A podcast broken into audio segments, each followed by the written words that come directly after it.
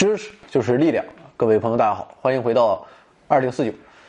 在一九三二年，达尔文的斗牛犬赫胥黎出版了《美丽新世界》一书。那么在书中，社会被分成了五个阶层，从处于统治地位的阿尔法人到卑贱顺从的 F 系统人啊，都是从孵化中心的人造子宫中培育出来的，然后被洗脑接受自己的社会地位。统治者借助于开放混乱的性观念和迷幻剂索麻来麻痹低等阶层。安逸等级啊，已经彻底摧毁了底层个人的抱负与创造、爱与家庭、个性与求知欲，甚至也摧毁了自由意志。虽然书中的描述啊过于极端，但是我们啊确实有一种细思恐极的感觉。特别是在现代社会啊，我们似乎看到了书中情形在当今社会的影子。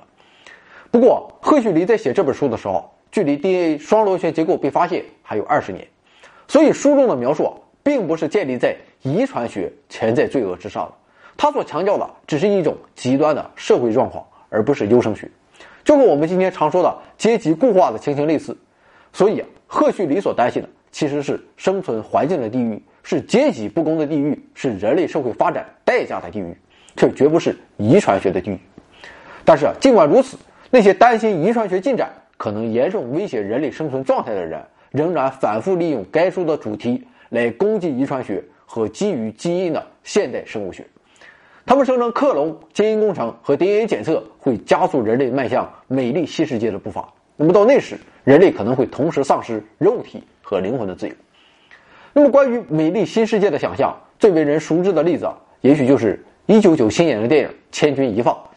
在影片中，特权阶层利用胚胎筛选培育出尽可能优秀的合格儿童，合格者控制着整个社会，压迫着基因低等的。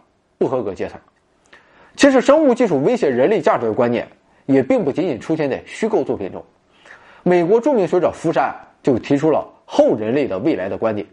福山认为，修补 DNA 可能颠覆人类脆弱的道德伦理体系，而这种体系，是建立在长期逐步形成的普遍人性之上。福山认为，就算是出于善意运用遗传技术预防和治疗疾病。也可能破坏人人生而平等这一自由民主的基本原则。福山思想的支持者也众多，他们普遍认为，不断提升的技术会破坏人类与其过往历史的联系，让我们不禁发问：人类到底是什么？生殖细胞基因工厂尤其让人感到担忧，因为人们认为这种技术会让孩子们无法确定自己的成就和愿望到底是发自自己的内心，还是父母植入的基因所驱动的结果。一个更让人感到担忧的问题是，基因技术会严重倾向于有钱人，造成电影中的 DNA 等级划分。有钱人可以自由地改进自身及其子孙后代的基因组，来延长寿命，牢固树立他们的社会优势地位；而穷人则在各方面都落在后面，这就为基因富人和基因穷人之间的激烈冲突创造了条件。那么如此一来，看来赫胥黎的《美丽新世界》和电影中的情节真是有可能实现的。甚至真实情况要有过之而无不及。那么，我们究竟该不该发展人类生物科技呢？我们又有必要为人类生物科技的发展感到担忧吗？如果事实真的会发展成这样，我们人类真的可以阻止科技的进步吗？针对第一个问题啊，我觉得很简单，当然要发展人类生物科技。就像里根所言：“枪不杀人，人杀人。”造成人类社会地狱的不是生物科技，而是我们人类自身。如果干细胞治疗、基因筛选技术乃至整个基因工程都是足够安全的，并且不会对他人造成伤害，那么就不存在令人信服的理由禁止人们使用它们。大多数人都是会欣然接受那些能够帮助自身及其家人延长寿命或者是提高生命质量的药物。那么，同样的，涉及 DNA 及生殖的技术应该也不会成为例外。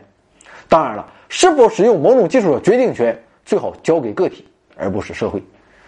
那么，对于第二个问题，我想我们对生物技术也不要过于担忧。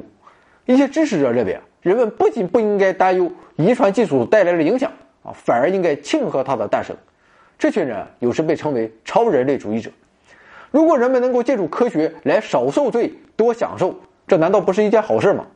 甚至有人提出啊，从道德角度看，寻找更好的方法战胜疾病和心理缺陷，来促进人类的身心健康，不仅合乎情理，甚至是义不容辞。其实上面的这种观点反而是过于乐观了。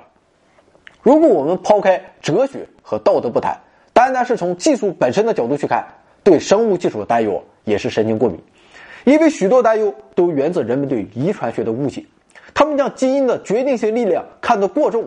那么毋庸置疑的是，DNA 对于人性确实非常重要，但它对人性的指令作用与 DNA 直接编码胰岛素的氨基酸序列它是不一样的。对于人类来说，遗传因素和环境因素都是至关重要的。昨天我们也说过，我们每一个人其实都处在一个复杂的遗传连续统中，基因啊绝非决定的，所以啊就更不能将个体或人类的某些性状简单归结于单个基因的决定作用。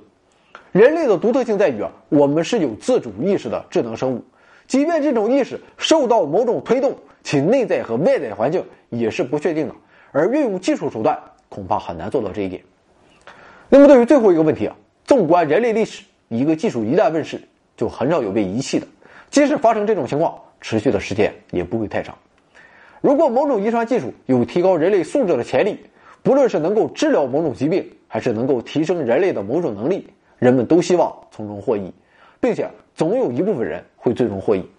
所以，更明智的做法应该是通过规范来控制技术。而不是下达不切实际的禁令，真正的挑战在于确保人们可以公平和安全的使用好的技术，而不是想方设法的阻挡。一个新时代的大幕正在缓缓升起，随着生物技术的发展，我们会了解的更多，也会做到更多。而现在啊，一切都才刚刚开始。我总相信未来是美好的，也相信啊，人类的智慧可以跨越重重阻碍，美丽新世界一定会到来。